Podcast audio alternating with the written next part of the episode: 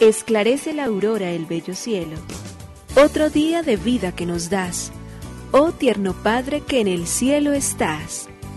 A esta hora, unamos nuestros corazones en alabanza al Señor, Creador de todo cuanto existe. Compartamos el Evangelio. Reflexionemos en su palabra. Esto es, Esclarece la Aurora, con el Padre Antonio Ramírez. Bienvenidos.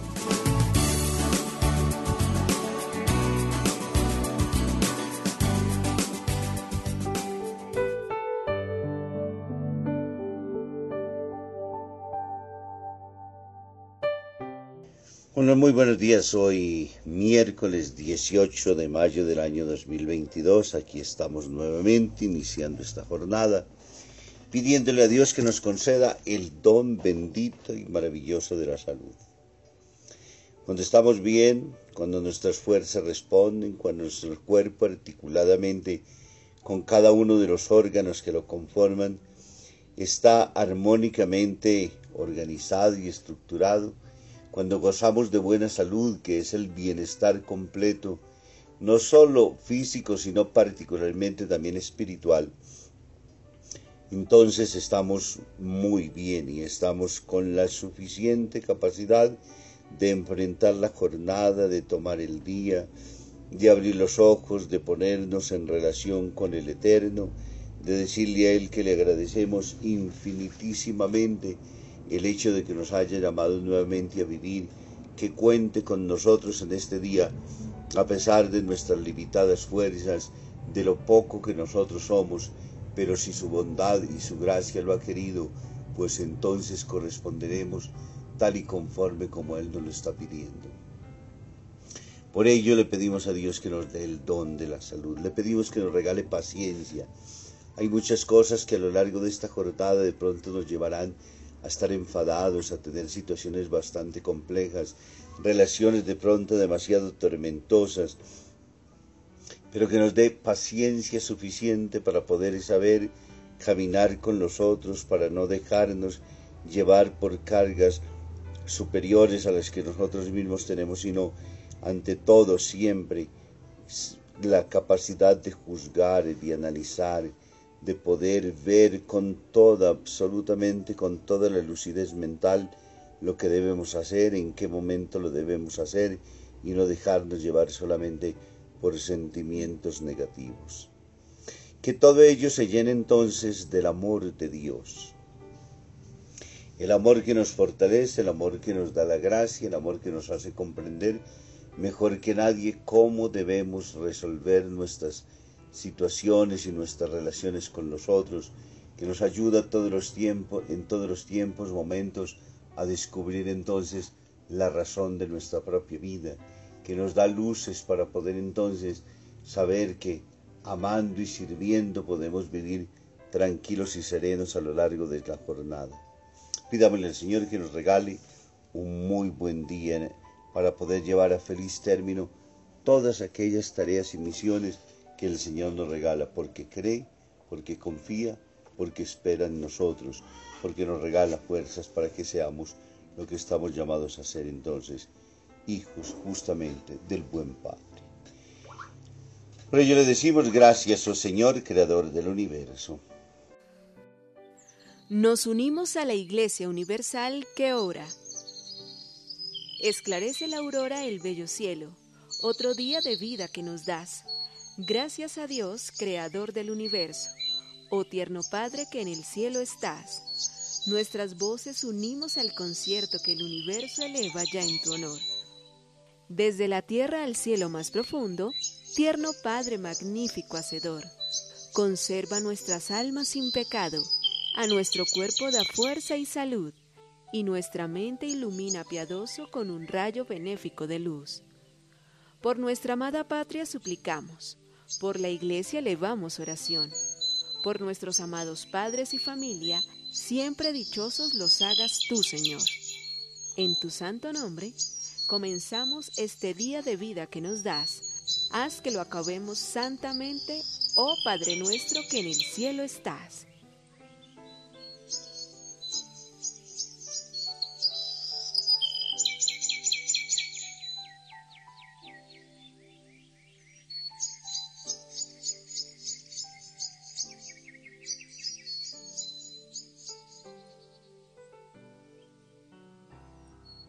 Corazón noble.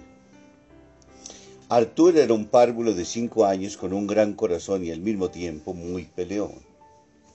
Le pegaba a todos los compañeros de clase y cuando el compañero lloraba, sentía pena, lo cogía de la mano y lo llevaba al profesor diciendo, Profe, este niño estaba llorando. ¿Y por qué lloras? preguntaba el profesor. Y el otro lloroso respondía, es que me pegó él. Pues aquel niño peleón cuando iba a la capilla del colegio, solía decirle al Señor, Jesús, yo quiero ser bueno, pero ayúdame tú, que solo yo no puedo.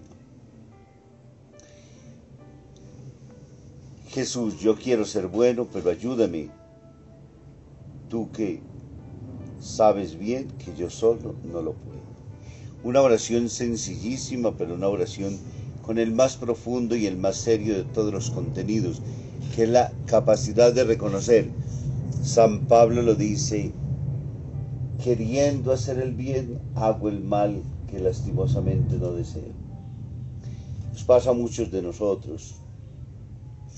Peleamos, nos enfadamos, tenemos días y momentos dificilísimos con gente a quienes deberíamos querer muchísimo, pero tristemente nos dejamos llevar del enfado, de la situación, del momento, de la crisis, del enfrentamiento y terminamos dañando nuestras relaciones con los otros y sentimos dolor, sentimos tristeza, nos agobiamos porque sabemos que no era así como deberíamos habernos portado, que no era así como deberíamos haber hecho las cosas. Pues justamente, como este niño, le pedimos a Dios que nos ayude a ser buenos, porque nosotros solos no podemos. Lectura del Santo Evangelio según San Juan capítulo 15, versículo del 1 al 8. En la última cena dijo Jesús a sus discípulos, Yo soy la verdadera vid, y el viñador es mi Padre. Él corta todos los sarmientos que no dan fruto, y a los que dan fruto los poda y los limpia, para que den más fruto todavía. Ustedes ya están limpios por las palabras que les he dicho. Permanezcan en mí como yo permanezco en ustedes. Como el sarmiento no puede dar fruto por sí solo si no permanece en la vid, tampoco ustedes si no permanecen en mí. Yo soy la vid, ustedes los sarmientos. El que permanece en mí y yo en él da fruto abundante, porque separados de mí nada pueden hacer. Pero el que no permanece en mí es como el sarmiento que se tira y se seca. Después se recoge, se arroja al fuego y se quema. Si permanecen en mí y mis palabras permanecen en ustedes, pidan lo que quieran y lo obtendrán. Mi Padre recibe gloria si dan fruto abundante y se portan como discípulos míos. Palabra del Señor. Gloria a ti, Señor Jesús.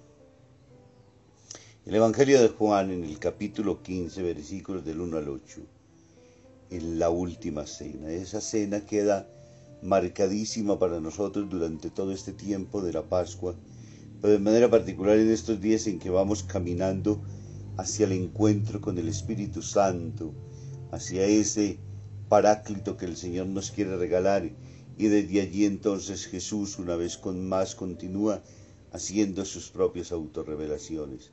Yo soy la vid y el viñador es mi padre.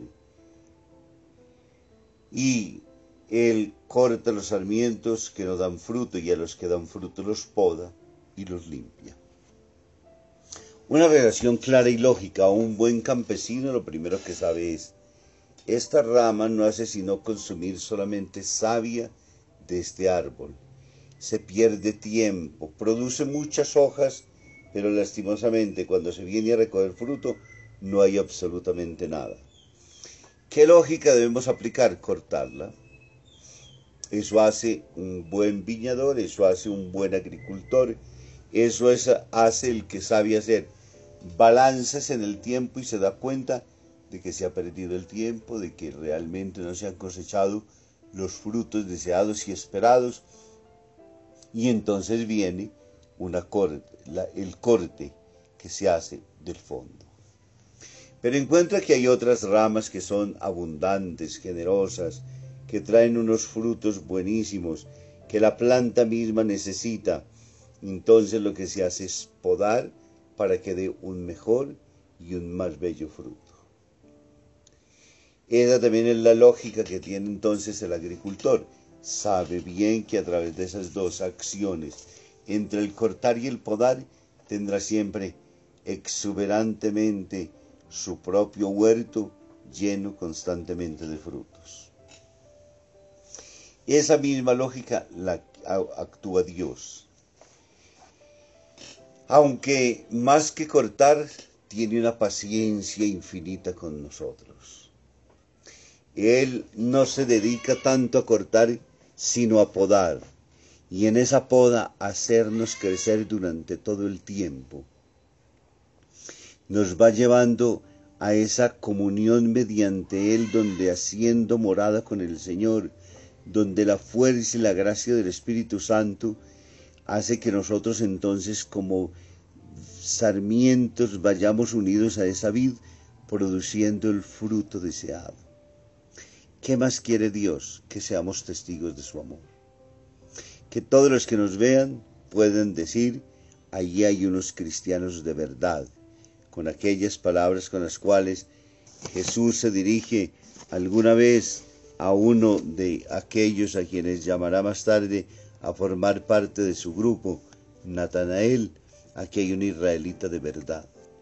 Y nosotros deberíamos aspirar a ello para poder decir, aquí hay un creyente de verdad, uno el cual en todos los tiempos y circunstancias sabe permanecer siempre fiel, sabe producir frutos y frutos abundantísimos, sabe regalarnos a nosotros entonces lo mejor y lo más exquisito de aquello que tiene para dar. Pero es imposible dar fruto sin Dios en el corazón. Es imposible dar frutos si no nos alimentamos de la linfa que sube a través de ese tallo vigoroso y bello que es justamente la misma persona de Jesús, donde durante todo el tiempo y de diferentes maneras nos va ayudando a nosotros a comprender que siendo iglesia, que formando parte de ese cuerpo, que siendo vid, que siendo redil, que siendo morada, que siendo templo, entonces hablamos del mismo Cristo en las diferentes expresiones que él mismo ha querido y a bien revelarnos a nosotros y de la cual quiere que nosotros caminemos y encontremos siempre para que vivamos en el Señor. Pidámosle que ese ser vid, pidámosle que ese ser iglesia. Pidámosle que ese vivir y establecer las relaciones que Dios tiene y quiere para con nosotros nos haga cada vez más fecundos, para que en lugar donde Dios nos ponga, en las tareas que nosotros hagamos, con todos aquellos que pasen junto a nosotros, puedan decir verdaderamente, los cristianos son seres maravillosos y vale la pena vivir con ellos, al lado de ellos, a ser parte de ellos. Nos bendiga el Padre, el Hijo y el Espíritu Santo. Muy feliz día.